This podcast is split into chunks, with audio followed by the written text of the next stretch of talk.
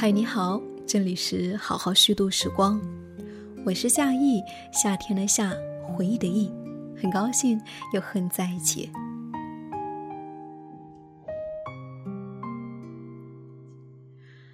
不知道你有没有读过《小时候》呢？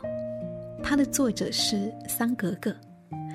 桑格格是一位非常特别的姑娘。曾经帮妈妈选男朋友，辍学以后以写字为生。她写了一代女性的命运。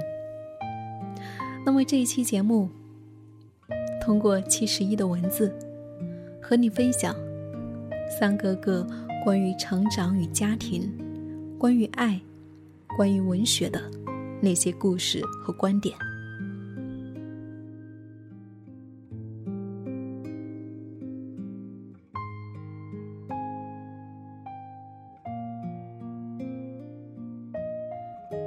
格格身上有一种令人惊叹的蓬勃生命力。当大部分人都在中规中矩的成长，按部就班的上学、高考、念大学、找工作，不敢走错一步，他却在小学五年级就跑到电影厂毛遂自荐当演员。大学时和黑社会男朋友谈恋爱，分手后为了逃跑就辍学离开成都。跑去北京闯荡，此后在北京、广州、上海、杭州四处折腾，就好像浑身有使不完的劲。这种旺盛的生命力贯穿在他的整个人生。你能在他的半自传体小说《小时候》里，看到他用四川方言活灵活现记录下的一个女孩。不无生猛的成长。四五岁，优秀教师评比大会，看到妈妈没有被评上，他站起来，大声的指着主席台问：“咋个没有我妈妈？我妈妈最好，我妈妈最优秀。”小学一年级，整个暑假都被关在家中。我只有一天到晚从我们家阳台上爬出去，抱到下水管往下缩，去二楼找刘东，再爬回五楼找邓家。整个夏天，你都可以看见一个娃娃，像一个壁虎一样，在一栋五层的红砖宿舍楼的立面上爬上爬下。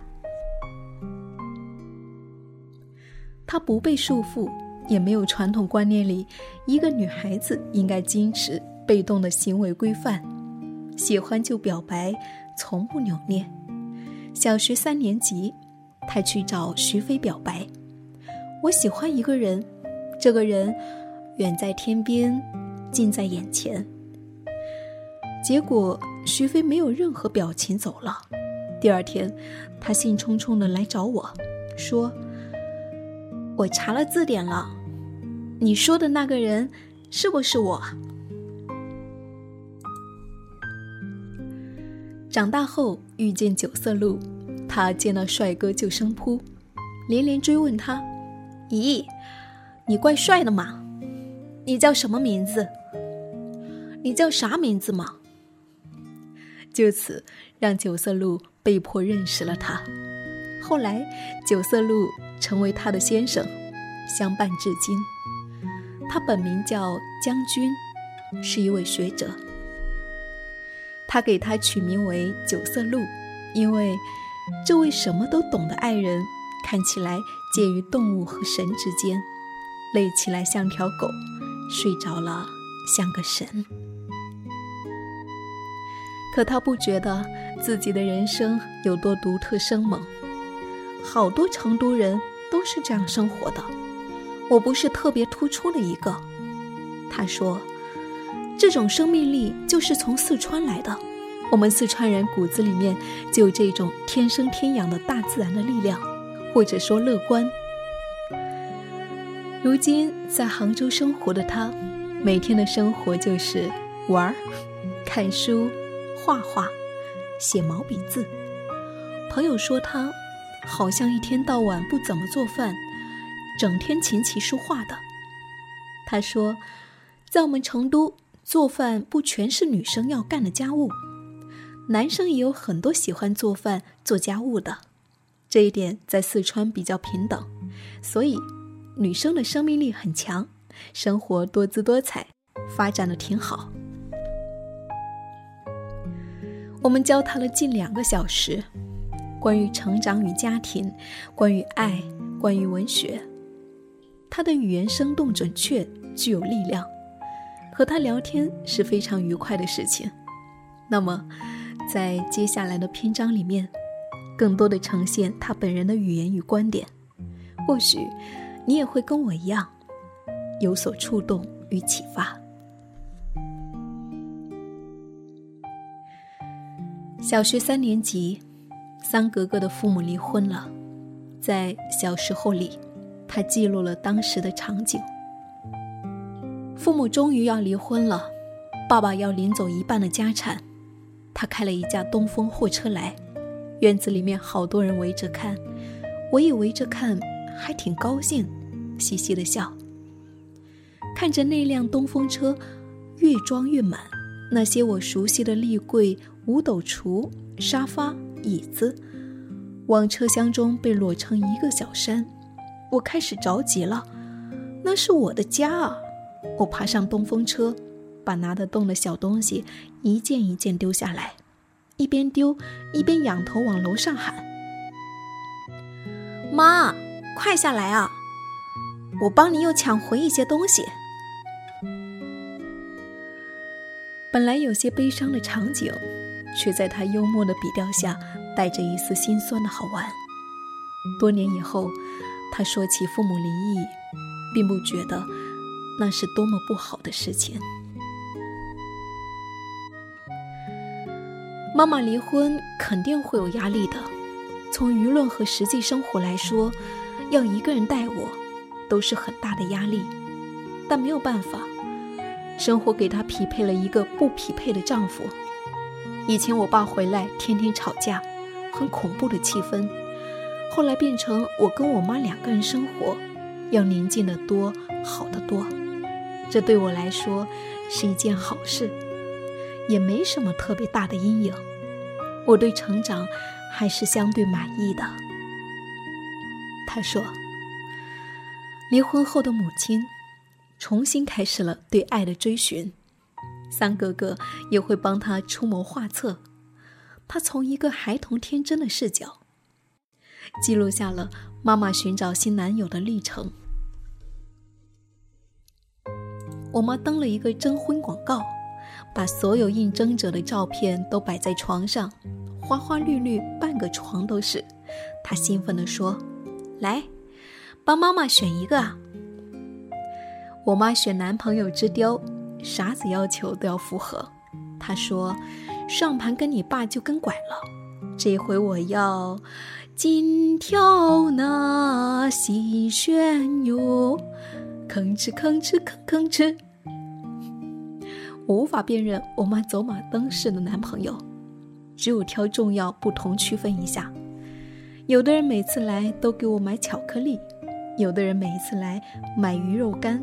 有的人每次来专门提一兜小金苹果，我大概就是这样称呼他们：巧克力、鱼肉干、小金苹果等等。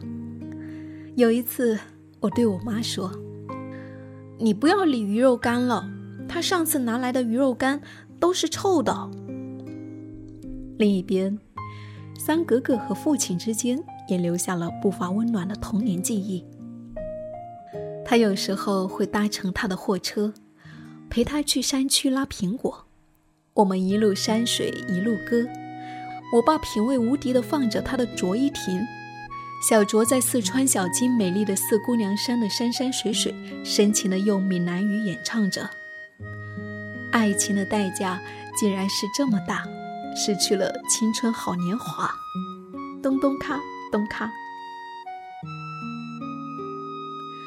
我爸抬起他那联合国国王般尊贵的头，对我说：“以后你要找男朋友不带我看吗？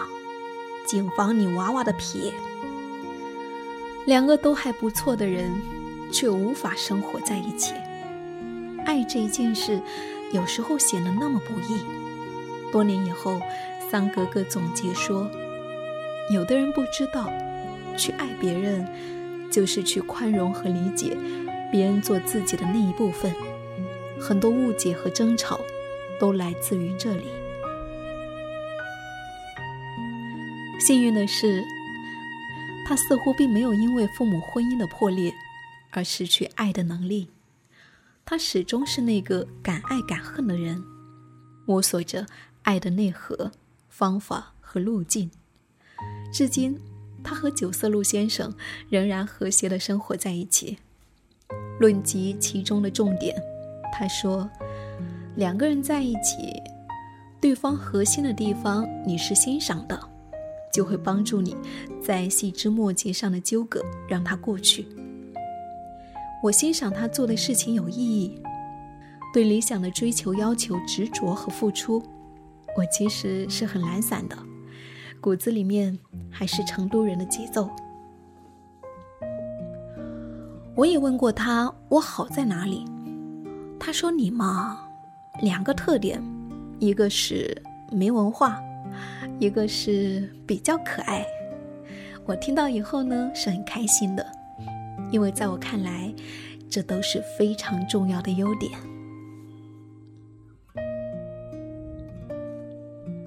许多人说他叛逆，他却总是疑惑：所谓叛逆，一定是有你要反抗的东西，推翻强加给你的阻碍，但他没有。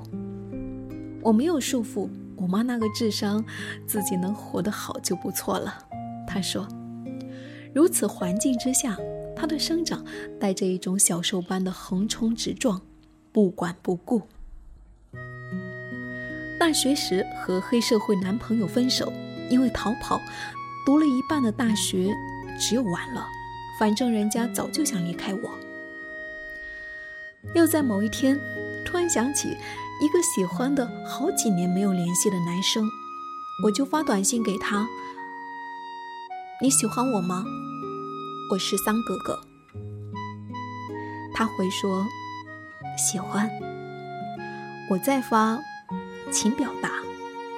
他简单的做了一些陈述，我觉得还可以，就发，等着，下午我去找你。然后，在航空业不咋景气的年头，西南航空卖出了一张当天成都飞往北京的机票，全额。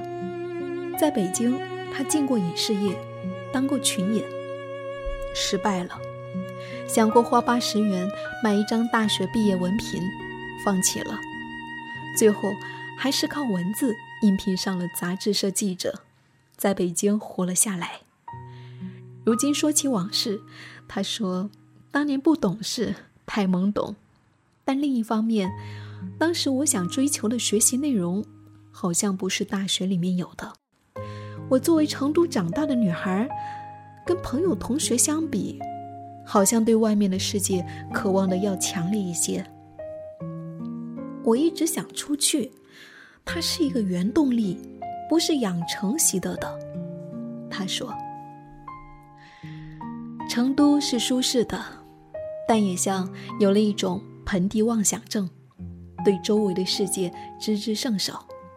这个盆地又很富饶，所以非常自得于这个小世界。”在这个自得里，自我感受会很大，别人也会觉得你这个东西真的很了不起。但其实缺乏一个相对客观的对比。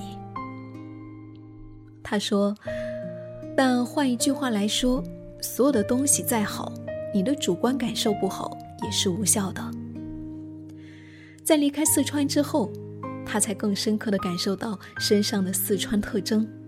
哪怕是如今生活在秀丽的江南水乡，他也带着成都的底色，更原初的、原始的、不管不顾的、更乐观的泼辣劲。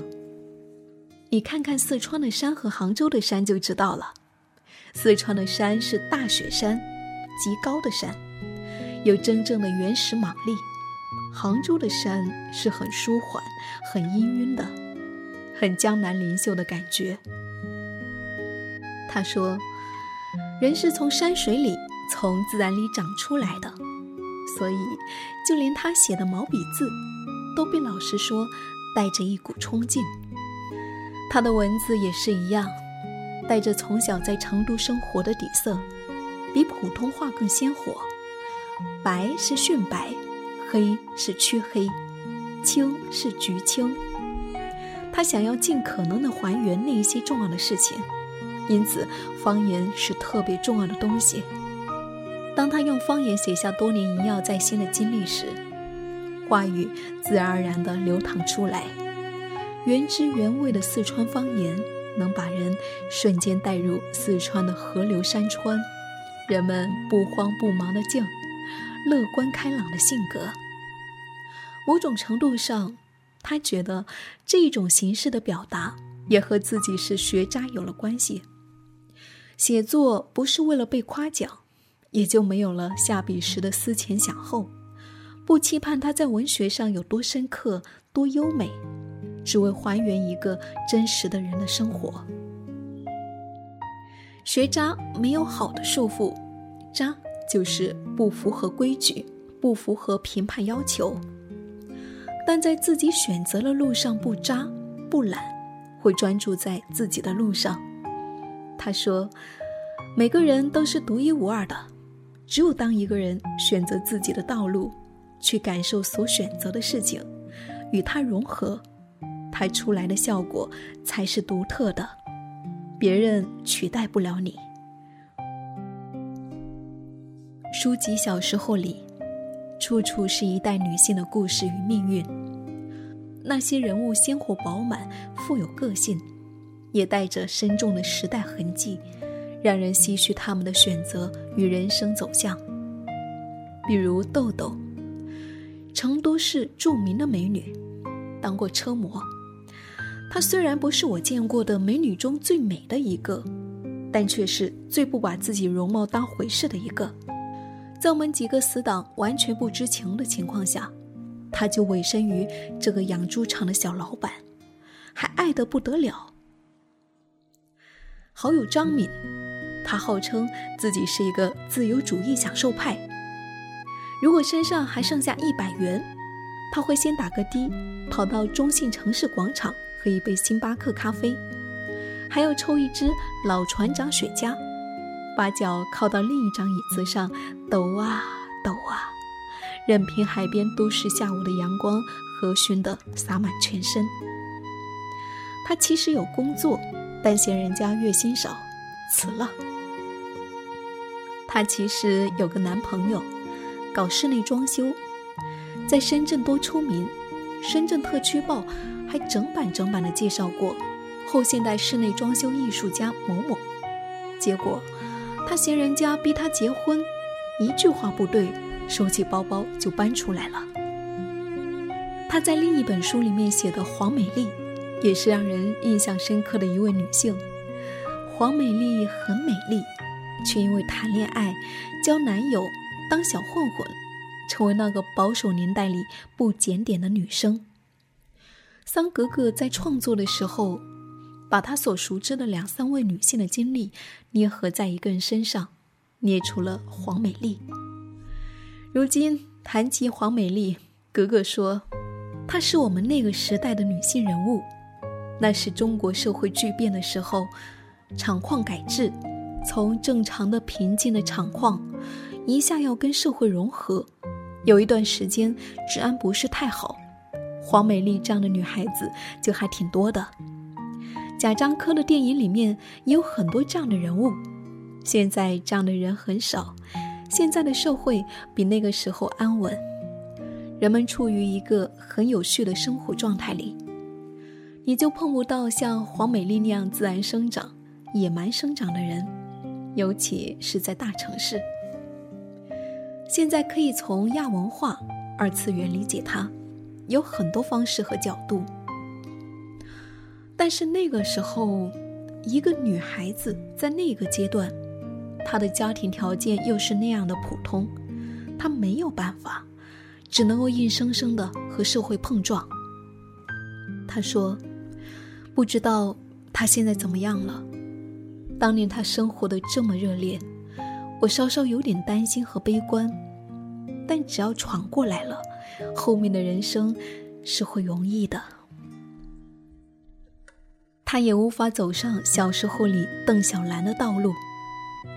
那位邓小姐，当年是远近闻名的美人，不从当官的，不得不跑去成都当保姆，又跟随男人去了香港，后来当了两回有钱遗孀，拿到了大笔的遗产，再后来，改革开放了，搞活经济了，鼓励外商来投资了。邓小兰以亿万香港富豪的身份回来考察，由省委书记陪同，市长开路，一路杀回老家。小兰要在家乡办厂，先投几百万修路，只不过有个条件：以前的档案全部销毁，顺便把那个当年整他的人从副市长的位子上抹下来。邓小兰是一个特别传奇的人物，不是普遍意义上能够走的路。三格格说：“这些命运唏嘘的女人们，三格格用她的语言风格记录了下来，留存在文字中。而如何书写她们，如何使用写作时的技巧与体悟，才能够让这些女性足够动人，以及她所喜欢的作家文人们。”又如何刻画出经典？他以足够的真诚分享了自己的心得体会，保留他的原话作为文章的结束。传奇不好写啊，像假的一样。如果你写的比较留白，在传奇之外还有一些余韵，它还可以让你再去想，再去看。狗血就是。你的好奇心被撩拨到极致，马上就满足了，就像吃饭一样，吃饱了马上不想再吃了。文学就是在你快要达到的时候把你拽住，给以后的空间再留一点东西。我写传奇从来不用特别惊悚、狗血的语气去写，全部都是深深的埋在生活里。写传奇有一个秘诀，要比观众提前不相信，不能够全情投入其中，要一直保持清醒和怀疑，这个东西才会有力量。韩东说过一句话：“真正的好的写作者，比读者更快不耐烦。”细节给人真实感。我写一个蛋糕。我不会写蛋糕，会写一个虎皮卷，不然你还是茫然的，不能够聚焦。写作的秘密和乐趣就在于，你给人聚焦的可能性有多大。闻一多评孟浩然的诗，说他写的是人生的剩余，而不是人生的精华。大部分人认为，你提起笔就应该写精华。但最好的是，这个人具备了写作的才能，但是在充分的生活。充分生活的人，已经非常疲倦的在事情里被肢解、被掏空了，还剩一点点能量来写。大量的东西是在冰山之下，但因为有下面的东西，上面写的东西绝对是一笔千钧。这就叫。人生的剩余，文学里面大量东西是留白，通过不写的东西来达到的。从内心情感来说，我还是最喜欢萧红，她就是一个没文化的，有着蓬勃生命力的人。我说的没文化，是指没有被文化浸染，虽然文字非常精妙，甚至超过了精妙，是神妙。你想不到他会这么写，但他就这么写了，是这个事情最最好的表达，这就是神。还有李娟，是这些年绝对不可以错过的作家。他写人在荒野里的生存，这对任何人来说都是一个救赎。每个人都想从自己的生活里跳出去，重新和自然在不可能的情况下结合。他也确实写得好，是有真实生命力的东西，这才是硬通货。写作到最后，支撑你的不是技巧，而是你这颗心。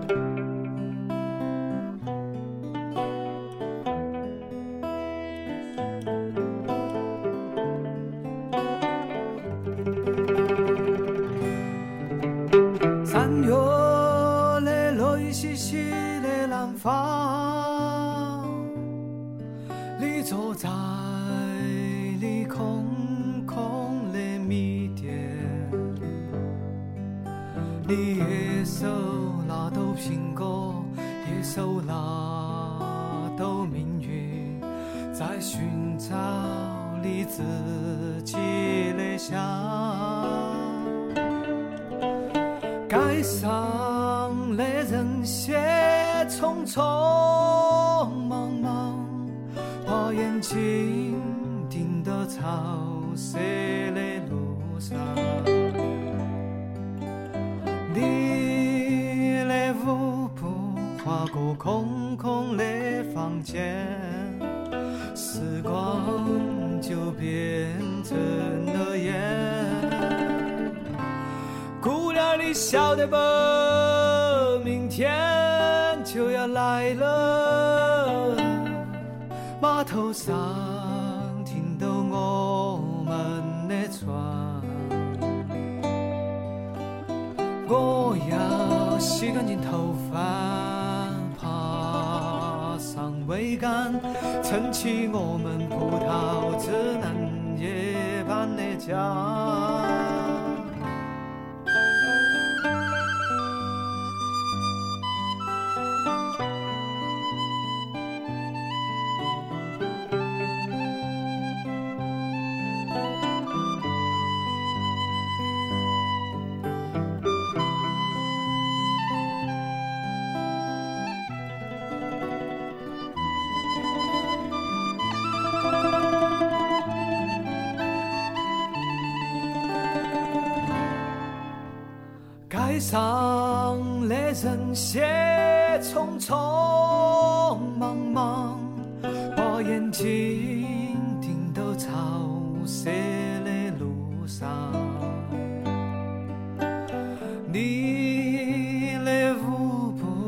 步划过空空的房间，时光就变成了烟。姑娘你晓得不？明天就要来了，码头上停到我们的船，我要洗干净头发爬上桅杆撑起我们葡萄枝嫩叶般的家。